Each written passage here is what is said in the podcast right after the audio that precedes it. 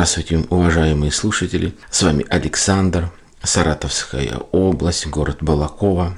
Очередной выпуск номер 166. Сегодня у нас 12 марта 2017 года. Все мои выпуски вы можете послушать на моем сайте alexanderpodcast.com, на подкаст-терминалах Podster, а также в соцсетях ВКонтакте, Фейсбуке, в Твиттере и имеется ссылочка в iTunes. Не сказал я про подкаст-терминал под FM, который в последнее время являлся чуть ли не одним из единственным таким рейтинговым подкаст-терминалов, где размещались любые выпуски, в том числе даже и очень рейтинговые, очень профессиональные, где люди излагали ту или иную мысль, именно радиоведущие, которые записывали подкасты, сообща разные темы, разные суждения, но уже не в эфире своей радиостанции, а просто как уже хобби, может быть, высказывали какое-то другое мнение, отличную от той, которую они высказывали на своем радио. Но, короче говоря, я уже, наверное, каждый подкаст, в каждом своем выпуске говорю о том, что с января месяца 2017 года большие перебои стали на подкаст-терминале под FM. Есть страничка э, под, под FM в ВКонтакте и есть там группа, которая э, объединена вот в таких же подкастеров, как и я, где идет небольшой форум, где люди делятся своими впечатлениями о тех или иных проблемах, все, что касается выпусков на этом терминале. И вот уже с января месяца просто сотни комментариев, недоумений, и просьб, почему вообще не реагирует ни техподдержка, ни администрация а, вот такого сайта крупного на какие-либо предложения, вопросы и так далее. Нету никакой информации, люди перестали уже верить о том, что будет работать этот подкаст-терминал дальше.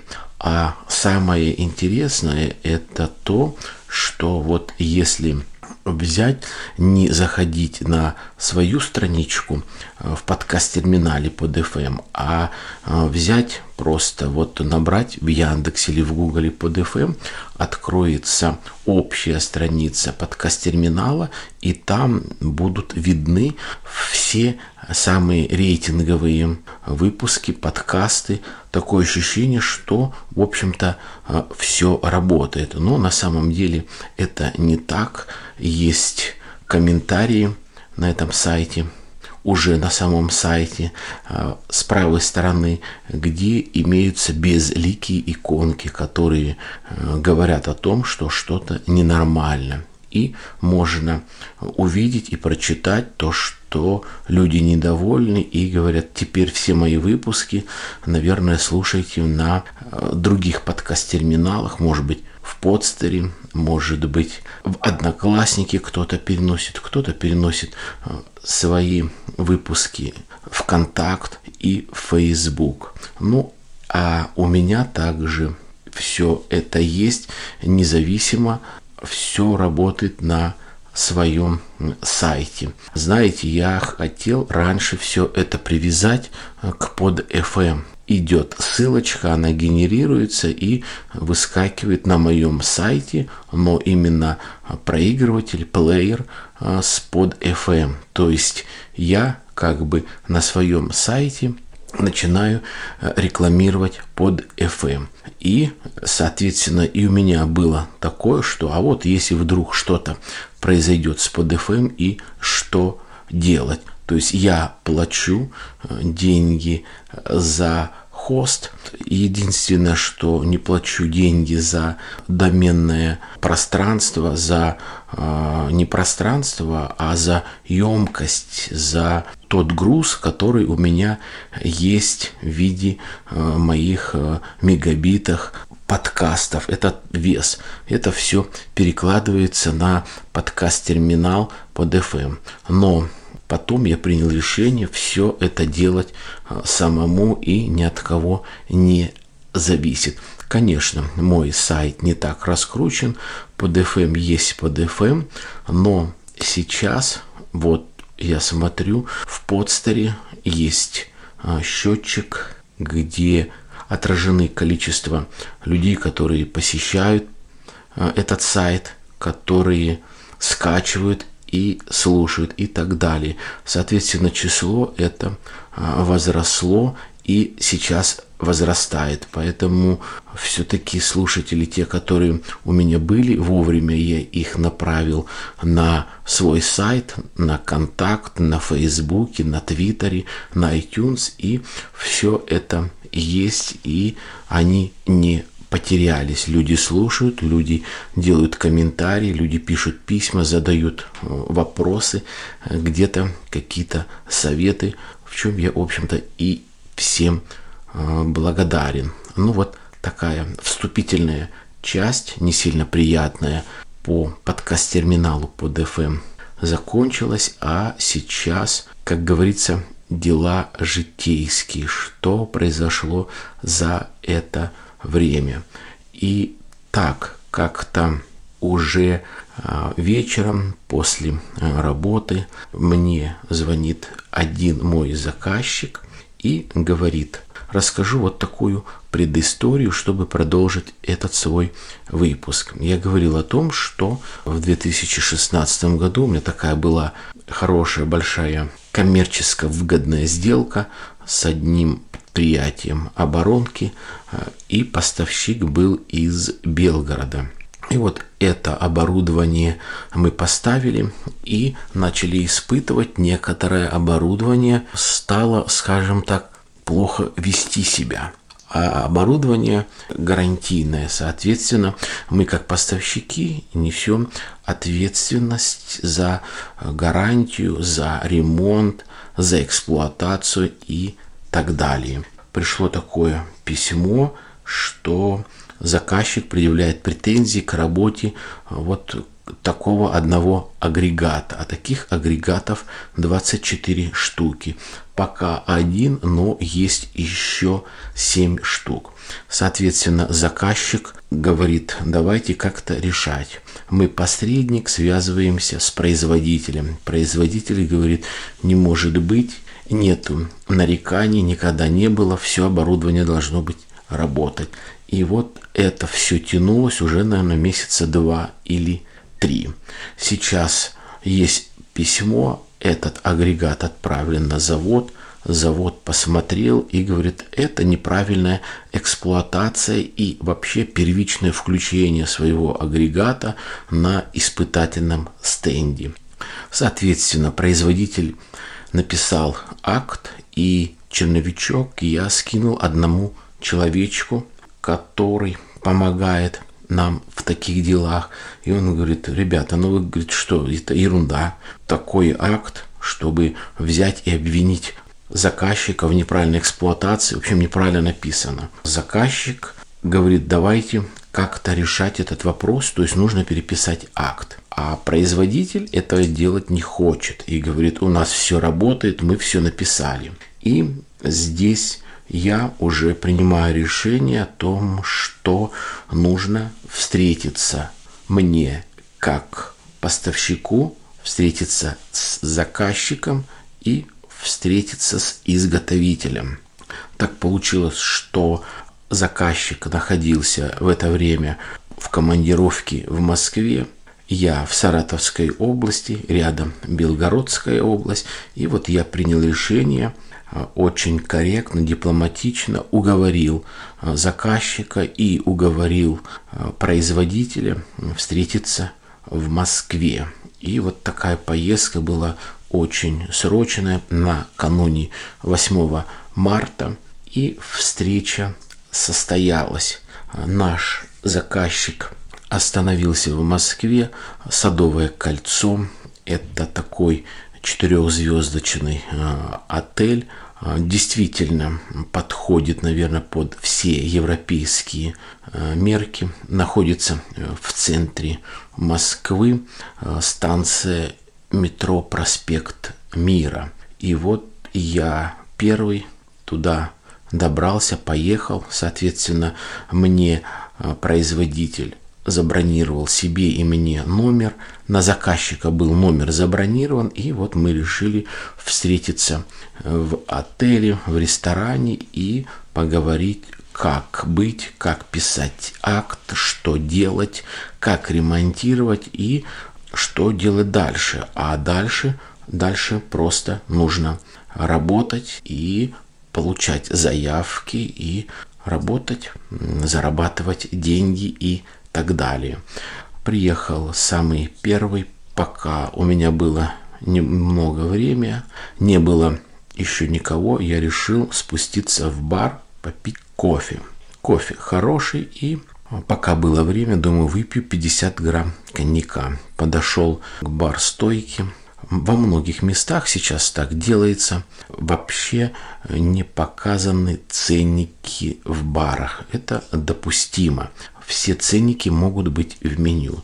Ну, это полбеды, я это знал, особо не удивился. Но я удивился тому, что в баре не было такого, скажем так, обыкновенного коньяка. Допустим, киновского или э, дербенского, подобной, или э, армянского э, и так далее. Не было и водки, например, там э, какая-нибудь э, столичная, либо посольская, такие вот знаменитые бренды, хорошие производители и так далее. Самая дешевая водка была Белуга стоимостью 500 рублей 50 грамм. И был коньяк Хеннесси трехзвездочный, самый дешевый, тоже 500 рублей 50 грамм пиво, самая дешевая бутылочка 0,33, 500 рублей. В общем, все по 500 рублей. 200 рублей стоил только кофе чашечка и 0,33 это вода питьевая.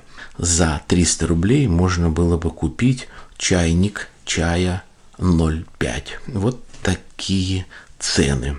Коньяк. Коньяк Хеннесси реально фирменный приехал, когда изготовитель, заводчик, сам хозяин завода, и вот он решил меня э, еще угостить и говорит, давай я сам попробую. Был в Дубаях, приехал только, говорит, там не будет левый Хеннесси. Я, говорит, тоже люблю Хеннесси и его там пил. Сейчас сравню. Да, действительно, это так, говорит. Хеннесси нормальный и можно выпить. Состоялась встреча, поговорили, поужинали, много выпили водки, хорошо закусывали и, естественно, решили проблему, в общем-то, все нормально. Особых интриг не было. Люди взрослые, люди деловые и понимали, что нужно эту проблему решить и нужно ее решать как можно побыстрее. Тем более, что эта продукция, она не является серийной, это штучный товар, он дорогой, соответственно, нужно решать. И каждое изделие, каждый агрегат э, стоит ремонта, и уже теперь нужно признать то, что это вина заказчика, неправильная эксплуатация, неправильный пуск этого агрегата. Соответственно, это деньги и Соответственно, это ремонт и дорога уже ложится на заказчика. То есть вот такое решение было достигнуто, принято, и это, в принципе, хорошо. И на следующий день я уехал а, обратно. Не буду рассказывать особо о дороге. А, к сожалению, опять э, всплыло то, что было предыдущей поездке, то есть когда я подошел к проводнику. Я ехал туда и обратно в купе. Когда я подошел к проводнику, особенно когда ехал туда в одну сторону и говорю, а где у вас э, можно зарядить мобильный телефон? А парень молодой, забегая вперед, скажу, он буквально, наверное, первый или второй рейс сделает э, на этом вагоне. И говорит, вы знаете, у меня тоже есть мобильный телефон, и я, говорит, до этого обошел все розетки, ни одна розетка не работает. Я говорю, ну вот извините, как так? Я в купе, я плачу деньги, чтобы ну, нормально все было, чтобы чисто, уютно, розетки в том числе. Вот, чтобы свет был, регулировался с купе, когда нужно, кто-то включил, кто-то выключил, э, вне зависимости от общего освещения. Этого нет. Розетки нет. Ну, вот, говорит, видите, я, говорит, вот первый раз только вот сейчас заступил дежур, на дежурство вот по этому вагону, начал работать, я ничего не знаю. Розетки не работают, но у меня такое чутье было, что что-то, наверное, не так, что, ну, не может быть такого. Взял, посреди вагона купейного стоит розетка, одна повыше, другая пониже, где повыше написано 220 вольт для заряда мобильных телефонов и для подключения электробритв. Э, я засунул туда свой зарядник от айфона, он действительно не работал. Но внизу почти незаметно, на уровне, наверное, сантиметров 70 от пола, была другая розетка, написано 110 вольт просто. Я зарядил, засунул туда зарядку, и заряд пошел. Я говорю, вот смотрите-ка, вот работает, как так вот, я говорю, вы, вам самому нужно зарядить, вы есть, е, едете туда-обратно в этом вагоне, вам действительно нужен телефон, и вы не знаете, ну ему проще, он может пойти в другой вагон и зарядить. Но вот смотрите, я пришел и зарядил, и вот все работает. Ну, он немного покрасневший, я, говорит, не знаю, и ушел. Покраснел, наверное, все-таки совесть есть. Хотя хотя не факт. Соответственно, пассажиры это услышали, у кого-то была реальная длинная переноска с несколькими розетками, они подключили к другой розетке, и другие пассажиры начали уже заряжать а, свои мобильные телефоны. Вот такой вот случай, который уже второй раз, когда люди, проводники как вот они работают в такой компании, в РЖД, которая монополист, которая старается сделать уют в дороге, тепло в дороге, все для клиентов, все для пассажиров, и даже сами проводники не знают, есть ли розетка, работает ли розетка, как давно не работает эта розетка, есть ли какая запись в журнале и так далее и тому подобное. Понимаю, они простые пешки, контролеры ходят, смотрят другое, чтобы не было в продаже пива, водки, чтобы не было пьяных, чтобы было все нормально у проводника, и требуют с него план, выполнение плана по продаже разных шоколадок, печенья, чая и так далее. Вот, наверное, и весь выпуск. А, как видите, практически два выпуска я не касаюсь политики. Ну, наверное, получилось так, что а, вот одна командировка, вторая, между ними праздники 23 февраля и 8 марта, наверное, все-таки мало смотрел телевизор или же смотрел какие-то, может быть, развлекательные передачи, там какие-нибудь документальные и художественные фильмы, но не какие-то информационные каналы. А кстати, по информационным каналам брешу опять одна и та же новость в самом начале на всех каналах. Это Сирия и это Донецк. Война в Сирии продолжается, то там взорвали, наши обеспечивают помощь, наши разминируют, и все-таки где-то как-то люди, солдаты там гибнут. Также Донецк, то фильтровальная станция, и все, вот две остальные новости. И лишь потом, чуть-чуть, чуть-чуть остается время о том, что где-то коммунальные службы где-то авария, где-то допустилась какая-то ошибка в магистрали труба взорвалась, либо потекла, оставили, оставили полгорода без тепла, либо без горячей воды, где-то какая-то авария, все это на втором, третьем, пятом месте. Донецк и Сирия на первом. Мне, как простому, обыкновенному а, жителю России, небольшого города, наверное, ровно как и, может быть, и другим, ибо я общаюсь с такими же людьми, им вот насрать, что там в Сирии, в Донецке происходит. Им нужна вот информация, может быть, о России, что здесь важно – что происходит, какие новости, какие законы, может быть, принимаются, либо не принимаются, как работает полиция, как работает здравоохранение, как работают налоговые органы, дает ли развиваться малому и среднему бизнесу, как происходит пенсионная реформа, как живут пенсионеры и так далее. Для меня вот это интересно, а не Сирия и не что там кто-то взорвал э, в Донецке, либо обезвредил. Ну ладно, не буду о грустном, не буду о печальном. Наверное, все. Берегите себя, позвоните близким. Желаю всем здоровья, благополучия, счастья и удачи. Пока.